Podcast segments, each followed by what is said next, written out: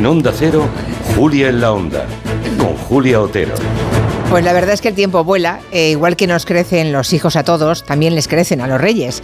Hoy ha llegado a la mayoría de edad la princesa Leonor, es por tanto un día importante para cualquier familia, pero que en este caso nos atañe a todos, porque no cada día escuchamos a la futura heredera del reino jurando la Constitución. Juro desempeñar fielmente mis funciones, guardar y hacer guardar la Constitución y las leyes, respetar los derechos de los ciudadanos y de las comunidades autónomas y fidelidad al rey. La futura reina del siglo XXI, nacida ya en el siglo XXI, protegida al máximo por sus padres durante su infancia y adolescencia, empezará ahora a tener agenda propia y estará sometida a una creciente exposición pública en la que precisamente se basa la monarquía.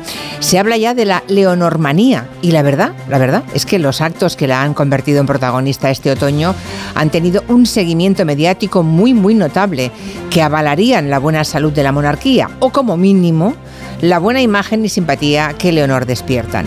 Nuestro compañero Paco Paniagua ha seguido todos los fastos durante la mañana. Ahora mismo está en el almuerzo en el Palacio Real, pero le vamos a levantar de la mesa enseguida para que nos cuente el relato del día. Y a partir de las 5, no se lo pierdan, en el Zoom de Pilar Eire conoceremos todos los detalles y las comparaciones de la jura de hoy respecto a la de Felipe de Borbón hace 37 años.